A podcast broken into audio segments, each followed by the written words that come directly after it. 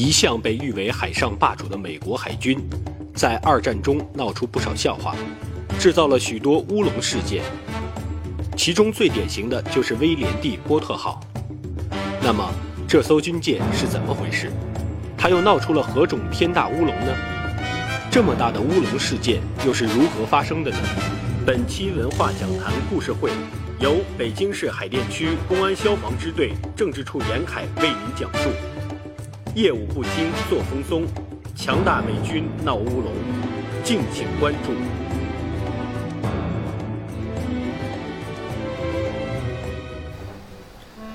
二零一二年，我们中国海军有一件大喜事，就是我们拥有了第一艘自己的航空母舰，很振奋人心啊！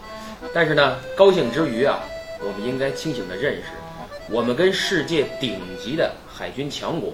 你比如说美国，差距还很大。美国现在正在服役的航空母舰就有十一艘，咱们刚一艘，还是从人家乌克兰那买的，拿人旧的改造。而且美国这十一艘啊，是他经过多次裁军剩下的。在他全盛的时候，美国的航母是现在的十倍。第二次世界大战期间，美国当时新造的航空母舰就高达一百零五艘，加上他以前的。总共二战期间参战的美国航空母舰达到一百一十艘，所以说我们的海军跟他们相比啊还有很大差距。但是呢，我们说任何机器都是人操纵，只要是人操纵，它就不会百分之百的精密，百分之百的什么事都不出。特别是在军队，一靠纪律，二靠业务，一旦你纪律作风不过硬，业务水平不高。硬件设施啊，武器就强大到美国海军的程度，你也照样出错。出什么错呢？你比方说，二战期间，罗斯福是当时的美国总统，大家都知道，他坐的战舰居然差点被自己美军战舰发射的鱼雷给弄死，险些命丧黄泉。那么这么滑稽的天大的笑话是怎么发生的呢？咱们得先从这个。二战啊，美国参战这个事儿开始说起。第二次世界大战中后期，美国参战，同盟国优势越加明显，德意日在欧洲战场节节败退。为了战后重新划分利益，一九四三年十一月，苏美英三国首脑决定在伊朗德黑兰举行德黑兰会议。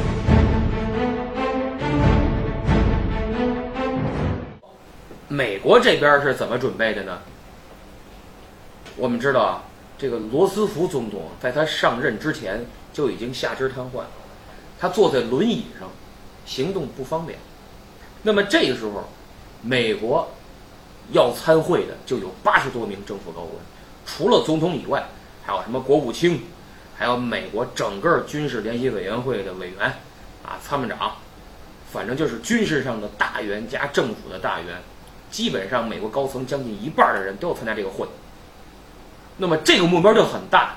如果你坐飞机，那个时候日本就已经有了神风敢死队了，开始跟你拼命了，拿飞机撞你。你这万一空中遇见他们，那是自杀式袭击，就让人连锅都端了。对，当然底下人乐了，腾出多少位置来，是吧？这。但你从安全角度出发，也从罗斯福总统的健康角度出发，美国决定派一个混编舰队。沿途护送他们先去北非。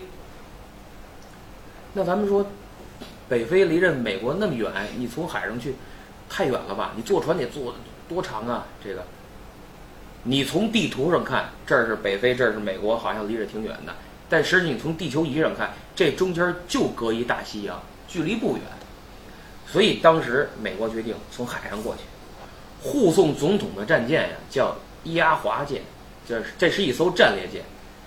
对外宣称呢，说是运输大批战略物资，然后派两艘航空母舰和三艘驱逐舰组合一个混编舰队护送去。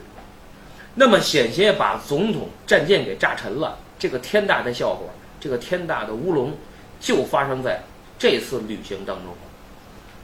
闹出这个大错误、大笑话的主角是谁呀？就是这个护送三艘驱逐舰之一。啊，这艘军舰叫威廉 ·D· 波特号。这个舰上的水手给这个舰起个名字叫威力号，这小名你听着啊，挺威武啊，挺威力的哈，威力无比感觉。其实这艘军舰跟威力俩字儿毛都沾不着，一点都没关系。这个威廉 D 波特号驱逐舰，它的学名叫弗莱彻级驱逐舰。这弗莱彻级驱逐舰是怎么回事呢？是二战期间美国研制的一种驱逐舰。当时美国制造这种驱逐舰的能力非常强。半个月就一艘，而且这个弗莱彻级的驱逐舰，它的特点呢是能够跟航空母舰保持一个速度上的同步，就能够跟这个航母周围紧挨着航母制定作战战术。所以当时美国只用了两年时间就造了一百七十五艘这弗莱彻驱逐舰，成为美国在二战后期南太平洋战区的主力战舰。啊，后来战后这个军舰被其他军舰就给淘汰了。那么当时这个威廉 D 波特号，外号叫这个威利号，它也是很快就建成下水了。可是到一九四三年的时候，当时美国已经卷入了整个太平洋海战，它原来储备的兵员，这好多都在前线拼杀呢。这个新建的军舰，这水手就没有老人了。当然，你舰长啊派一个经验丰富的，但是你下边这些百十来号这水手船员啊。这些海军就都是新兵的，说白了就招募过来，你赶紧训练，四个月时间差不多你就上了船了。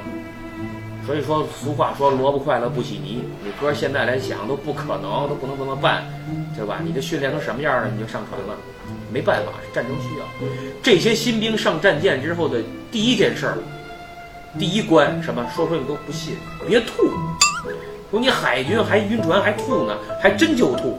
这里边干什么的都有，有在校的学生，知识分子这还算不错，还有什么出租车司机呀、工厂的工人呐，还有什么大夫、邮差呀，还有流浪汉、收破烂的，什么都有，男的、年轻人都来了就。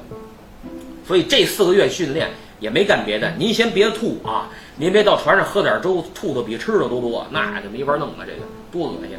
所以没别的要求，就先别吐，不晕船了就 OK 了。那么在这种情况下，也没经过什么过硬的系统的业务训练，咱们现在说业务精谈不上，根本就，你明白了、懂了、会了，哎，填炮弹会发了、会瞄准了，差不多了，就行了，这就，顾不了那么多，所以就把这个威力号呢也编在了这个混编舰队里边，没人嘛。这个事儿开始的时候对下边是保密的，就说你们这些战舰。到这个波多马克港口找这个伊阿华战列舰，啊，这个战列舰上运载的很多重要的物资啊，你们跟他会合以后，保护他，跟他一起出发。这个时候是一九四三年的七月，这个威利号到了波多马克港口，基本上哎，一点这些战战舰火灭舰队人都齐了，说准备出发，突然从海面上驶来一艘游艇，一进来一看。这名字叫波多马克号，在场所有的官兵都吓一跳，为什么呀？这波多马克号的游艇是罗斯福专门的游艇，专门拉他的。大家都琢琢磨，好家伙，总统大人都来看我，这趟货物得多重要！亚华战舰的这个小伙子们更高兴，赶紧跟总统席的列好了。哎，罗斯福总统坐着轮椅上船检阅这个亚华舰上的官兵。这个罗斯福总统一行人上了战舰以后啊。这个战舰上的连水手带舰长都愣了，说：“阿一翻原来不对呀！说按说吧，你要说总统来看望我们检阅一下，随行已经十来个人的顶天了。这好家伙，浩浩荡荡八九十人，这八九十人里可不都是什么卫兵、卫队长，不是，有人认识，这不是国务卿吗，这不咱们的总参谋长吗？哎呦，好家伙，全来了，干嘛来了？在咱舰上开会呢，这是。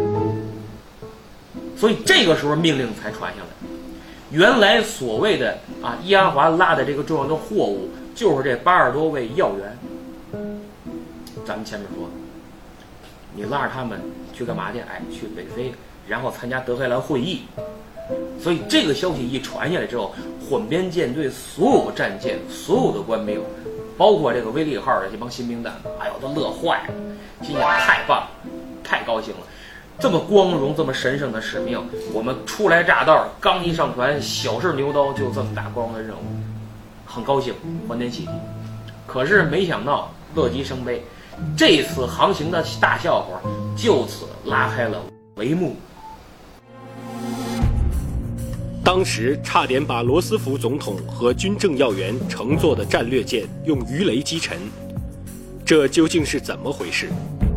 除此之外，又闹出了哪些让人啼笑皆非的乌龙事件呢？我们知道有一句俗话叫“出师不利”，就是你部队还没开拔呢，对吧？就开始闹各种各样的笑话。这威利号就是命令一下，说全体起航，大家。混编舰队唰都出去了，就这威利号它没动，怎么回事？你这起航的时候不得起锚吗？对吧？你停在港口里边去，把那锚哗啦哗啦哗啦，你给它探下去放下去。走的时候呢，你把那锚哗给升起来还能走呢，是吧？一起锚的时候，这威力号出事儿。这新帮新兵蛋子一想到，哎，总统在那儿呢，高兴。这几个新兵一使劲儿，这起锚的方向没搞准。这锚啊，就勾到人旁边的军舰上。你说人家军舰招谁惹谁了？活倒霉的，你勾到以后他拽不动。这帮这哥几个新兵蛋子还以为这劲儿不够呢。行，唰，再使劲，使点劲啊！咔嚓一走，这一下，这毛是起来了，把这军舰什么护栏啊、救生艇啊，刮的稀里哗啦的，都给刮坏了。这威利号舰长一看，我赶紧跑过去跟人舰长道歉，就不好意思，对不起，对不起，孩子们不懂事，太年轻，这事儿整的您多包涵。人家舰长一看，你瞧，瞧我这踏踏实实待着，就踏实家中坐，祸从天上来。你说这，哎，算算，都是一家人，都是美国舰队，算了吧，回去啊跟孩子们说说，别老这么干啊，也不也不懂事儿，算了吧，这事儿就算了，算归算。给人家刮得稀里哗啦的，您这威利号这么尴尴尬尬的跟着也出来这个港口，灰头土脸的跟着走。出去以后呢，驶着大海上，乌龙就开始一个接着一个闹。第一个大笑话又出现了，怎么回事？以伊阿华为核心的这个火箭舰队在那走，这个罗斯福呢为首的这些高官呢，在这个伊阿华战列舰上。啊，聊天啊，讨论战事啊，看看海景，看看天气，还不错，挺好。开着开着，就听着海上咣一声，吓一跳，所有人都吓一跳。这个时候，人家水兵有经验，一听这是深水炸弹的声音，这下子可给这伊阿华战列舰给吓坏了，赶紧警报呜就开始拉响了。旁边那航母那飞机唰就放起来，赶紧看看周围怎么着，是不是有埋伏？让亚华战舰的所有炮弹咣咣都推上膛。警卫围着罗斯福里三层外三层站好了，声呐也发到海里，咵去探底下有没有潜艇，乱成一团，都以为啊是什么德国呀或者日本的潜艇在这儿呢，中埋伏了。隔了一会儿，就从这个威利号发来了信号。对不起啊，我们这儿当兵的一激动啊，深水炸弹扔水里炸了。呵，这个压华舰舰上这帮人一听过来，这什么素质？这，呵，这帮人我。万幸是没出大事。这个爆炸的地点离总统这儿离得比较远，这要是近，你甭说总统有什么事儿，你这些高官里有一个半个伤的，你都吃不了兜着走。大家是一肚子气，这这事儿勉强也就算过去，把这伊阿华战列舰人给吓得够呛。这还没完呢，接下来这海上又不知道怎么莫名起了一阵波涛，呜一下子把这个威利号一个水手给卷到海里去了，来了一个非战斗舰员。又走了一段时间呢，这威利号的动力蹭出问题，你本来跟着就很吃力，被这混编舰队整个给落下了。他这赶紧抢修啊，紧赶慢赶，两天以后才赶上大部队。按现在话说，您这是糗大了，对吧？哎，但是别着急，糗大了，这才哪儿到哪儿啊？刚才这些丑事儿跟下边这个就没法比，叫毛毛雨了。下边出的事儿。可以说是这回航行最大的一个洋相。要说这洋相呢，也跟拍马屁有关系。你看这个大海航行啊，咱们有海边的人，有过大海航行的这个这个经历的都知道，在海上你很寂寞，你没事儿。你想想，这大海上一望无际，除了海水就是海水，对吧？天上蓝的，海也蓝的，都一颜色。那会儿也没手机，我说我发个朋友圈，刷刷朋友圈斗个地主，对吧？也解解闷儿。那个时候没有。就算有也不行，他没信号，在海上都用卫星电话，所以这一寂寞呢，这个伊阿华的舰长就琢磨了：你看人家总统在我这儿呢，那么多高官也在我这儿，咱们拍拍马屁，咱们搞点军事演习，给他们解解闷儿，让他们看看强大的美国海军什么样。什么演习呢？空中放他二十多只这个气象气球，压垮我这战舰呢和周围的离着近的这些航母啊战舰，把这气球打下来。一看这炮一发，多有气势，多棒！攻击准确，火力又猛，对不对？让总统放心，我们一定赢得战争的胜利，多棒！就这么办？所以这气球就升起来了。这个战列舰啊，周围的离着这航母啊，咔咔咔，啪，这个一发，嘿，打的真棒！罗斯福总统坐那儿，嗯，不错，一推眼镜，好，孩子们挺棒。这威利号在哪儿呢？威利号在混编舰队的外围。你不是老犯错吗？你给我外边待着去，离我远点，省得我看你烦。它离这比较远，这样一来呢，这威利号呢，这水手啊，就闹心呐。你你看人家玩那么嗨，我也够不着，打不着，这哎真羡慕人家。人家大显身手，咱们这儿闲着。哎，可惜这气球离咱们太远，不在射程之内。要是飘过来点多好，给我们个机会，我们也露露脸，我们也抖两炮。来一个一俊遮百丑，把前两天那洋相全都给挣回来。他们这儿正琢磨呢，巧了，由于这海上这风啊，它风向不定，有那么几只气球啊，呼悠悠呼悠悠就飘过来了，就远离了原来既定放飞的范围，就飘到外围来了，来到了威力号的射程范围内。舰长一看，嘿，好，兄弟们来了啊，快快快，准备好了，给我打，快响点，就跟把炮啊都给我对准这气球，让总统看看啊，咱们这火力也不错，咱们哥几个也挺牛。舰长又一想啊，机会难得，干脆咱们同时也搞一个发射鱼雷的演习，借机会熟悉熟悉业务。上面打，底下发射鱼雷，双管齐下，多好！有人问，那这鱼雷你真发射吗？那你不是真发射。咱们有对军事方面有研究、感兴趣的朋友知道，这鱼雷发射，它有一个鱼雷的一个弹道，把这鱼雷光你推进去之后呢，这里边有助推的火药，一推火药一燃烧，咣，这鱼雷出去了。就跟咱们看那个发射火箭呀什么的是一样。那么演习的时候呢，把这个弹道里的助推火药给拿出来，这鱼雷呢搁进去，咔一合，你就摁发射的按钮，出不去。你要真出去，把自己人给打了呢。就是所以就演习一下发射鱼雷的操作规程，哎，熟悉一下发射鱼雷的业务。这都不是新兵蛋子嘛，所以找机会就练练。但是就就算假发射鱼雷，你得有一个目标吧，你得瞄一下吧，象征性的。对吧？问说舰长，咱往哪儿瞄？舰长一想，反正也不真发射，一压就一压滑，它大，就瞄着它。这箭头大，好瞄，一压滑特别大。就照这来，行，就这么定了。就这样，舰长安排准备了三颗鱼雷，这威力号上面咣咣打的挺带劲。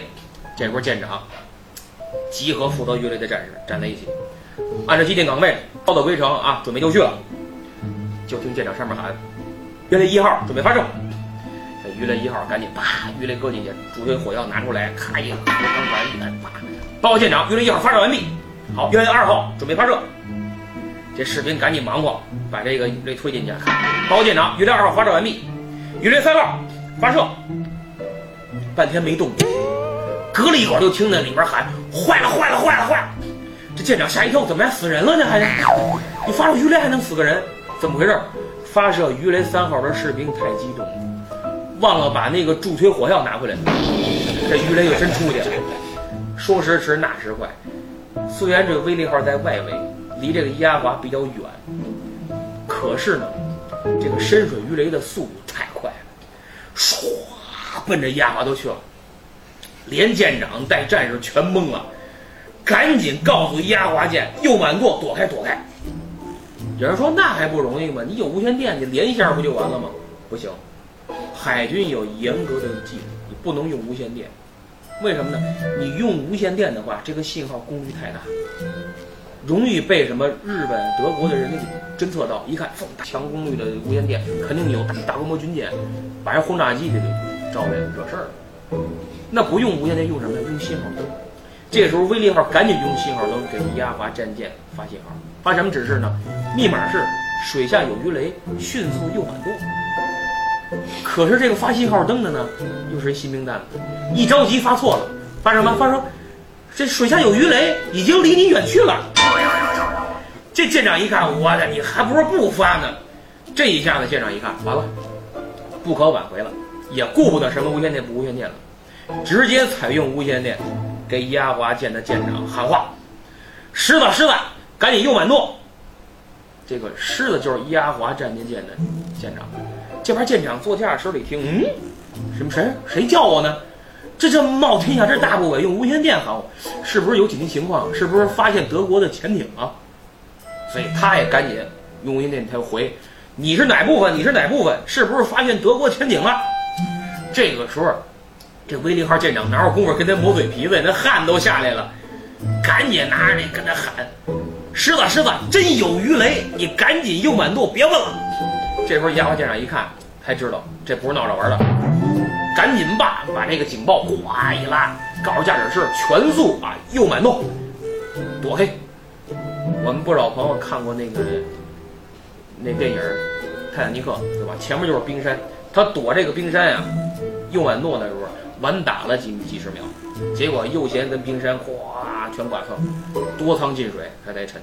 所以说在海上，一秒钟、一分钟非常重要，你要晚一秒要命，啊，晚十秒就更甭说了。所以这这警报一拉，整个耶华战舰上是一片狼藉。鬼哭狼嚎，士兵啊一边奔跑一边喊：“水下有鱼雷，这不是演习！水下有鱼雷，这不是演习！”你想这个时候战舰那些高官都什么样？东躲西藏，家伙喊着我是不是要死了？我是不是就这害怕的不得了？罗斯福的警卫给他围个里三层外三层，赶紧把这个救生衣给他套上，白天一会儿再淹着最高领导人。万幸。这个伊阿华战舰的舰长，经验丰富，驾驶员身经百战，在最关键的时刻完成了一个漂亮的、迅速的一个转身，这个战舰右满舵转过来了。与此同时呢，这个战舰和周围的战舰，这各种火药弹药奔着那个来的这个水下深水鱼雷就打比了，希望提前把它给打炸了。慌到什么程度？慌到罗斯福的卫队长。掏出手枪来，奔着鱼雷就打，你说那管什么用啊？你说太乱了。所以紧急的、迅速这种情况，这个战舰迅速的右满舵之后，这个鱼雷啊，擦着这个战舰就过去了，离着这个战舰几十米，鱼雷就炸。如果说要说不躲啊，伊阿华舰那么大，就威利号这玩意儿都是瞎子，他也打上。那一下子今儿要是打上，美国总统为首，八十多位高官。这连锅全端了，一个不剩。这得闯多大祸呀！这你搁威利号这帮人都短了，都挽回不了。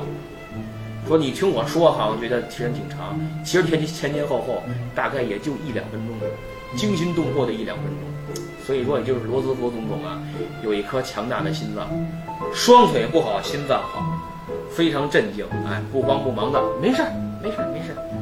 这要搁着别人，早就吓死了。你搁我，我都受不了。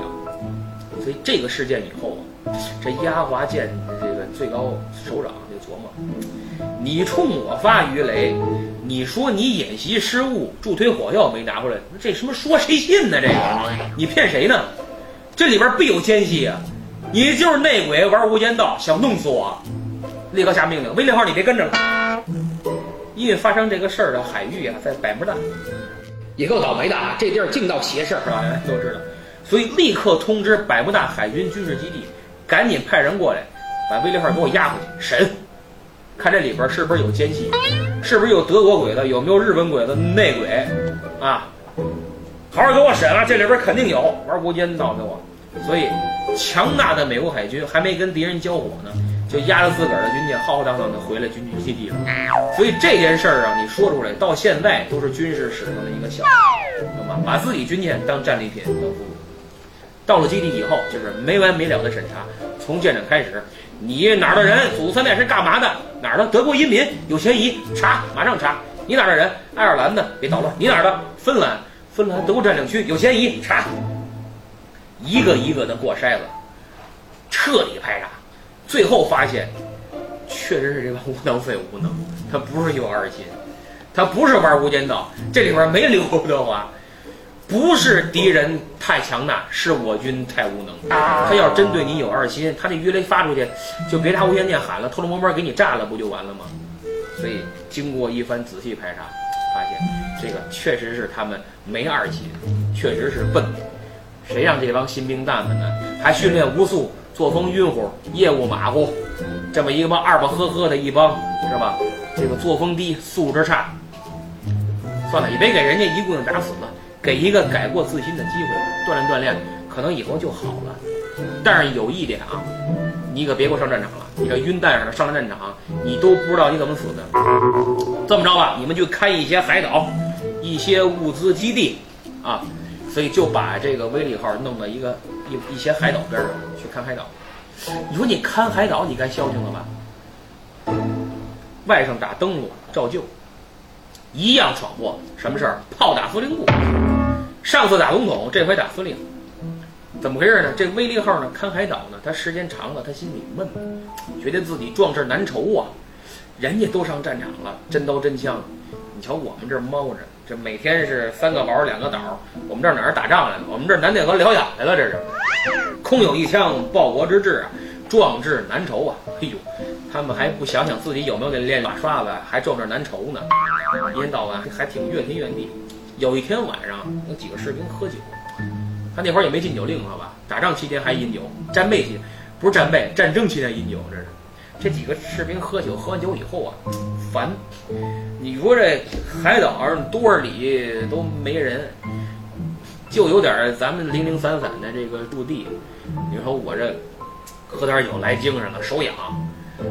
好久没开炮了，咱来一炮吧。旁边那人说：“你别惹事儿了，啊，你忘了之前咱干什么事儿了？多一事不如少一事，别再惹娄子啊！你这一闹出点事儿来可了不得。没事儿，这儿待着咱都熟透了，这儿都，这你躲开，我我开一炮。他晕乎乎的把炮弹填进去了，哗，来一炮，打出去了，打哪儿去了不知道。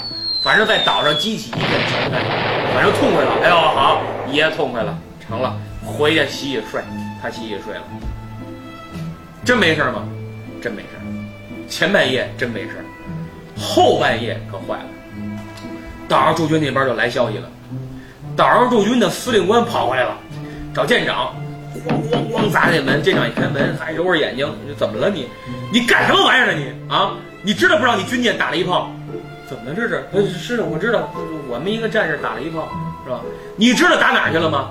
打不知道。你打我那儿去了，你知道吗？我在家正跟我这媳妇儿、小舅子正喝酒呢，你咣一的给我们都屋里边了。你看我这脸，你看我这没不了的，你看我一身土。哎呀，这这时候才知道，这个炮弹打哪儿去了？打岛上司令部去了。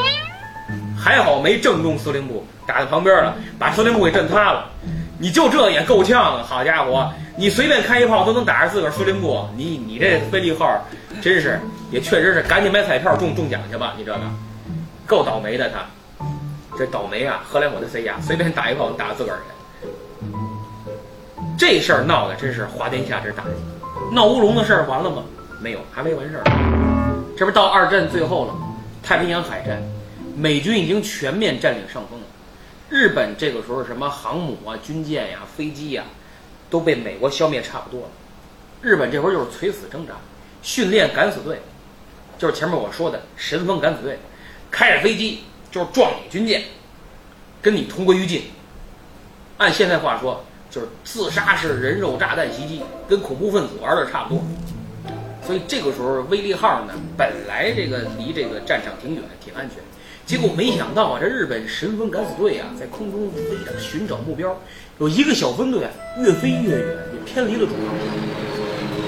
他就发现了，哎，这儿一军舰，这个威利号，哎，这儿一军舰，里边有一个说，行，这军舰就我来了，唰，一架飞机就看中了这个威利号，俯冲，我就你了，就下来了，给这威利号吓的呀，这威利号赶紧跳起高炮，咚咚咚。驾驶员赶紧，我也别闲着，快右转舵打躲，上面又打，底下又躲。你还别说，经过多次训练啊和反省自身之前的犯的错误，这个威利号长进不少，这飞机还真没撞上。虽然说没把飞机打下来，但是还是训练有素的躲呀。这个飞机啊，擦着船边唰扎在海里了。那你说这也奇怪，按照理说你扎海里爆炸不就完了吗？偏偏这飞机扎在海里，它没炸，扎在水里之后，它往上一浮，咣炸了，正炸在威利号这儿，给这威利号炸出海面多少米啊？整个龙骨全面受损。一会儿的功夫，这威利号咕嘟咕嘟咕嘟咕嘟就就沉。那你一沉，你想，这这天底还有比威利号更倒霉的吗？那更有意思的说，你说这他一沉，你得死多少人啊？哎，实际上我告诉你，一个没死不说呢，连受伤都没有，全跑一干净。这因为这大家一看不好啊，放救生艇，撒跑特快。有的人呢给炸在水里头呢，游游游到救生艇上，也没受伤，一个没死。就好比说我们生活当中啊，有一些人呀，他老犯案，老闯祸，但是呢，他一闯祸呢，给人家整的够呛，他自己什么事儿都没有。这这种人也挺多。那么威利号就此完成了他罪恶的一生啊。那么话说回来，看似偶然，其实呢，我们数一数，就发现什么？有一句话叫“一连串的偶然就是必然”。你发现咱我们数一数这威利号，他闹的这些乌龙，什么起锚刮人家船呀？什么动力舱出问题啊？这个鱼雷掉水里的，什么射炸弹掉水里啊？这个差点把美国总统这个给给弄死。其实什么都是你的业务太差，军事素养太差，而且你呢又马虎，作风又松散，纪律还不严明。刚才我说了，你别说战备期间，你战争期间喝酒，所以说他的队伍管理存在严重的漏洞，才造成了炮打司令部，滑天下之大稽。所以说。请大家记住，这艘美国军舰叫威廉 D 波特号，外号叫威利号。我讲它的故事，就是让我们读史自省，让我们在座的所有的官兵和听我讲的所有的朋友们记住：你作风不良，业务不精，你就算再强大，你也一样会出现这样那样的问题。这些问题可能给我们的战争形势，这个给我们的队伍，给我们的。国家都会造成非常严重的、无法估量的影响和损失。谢谢大家。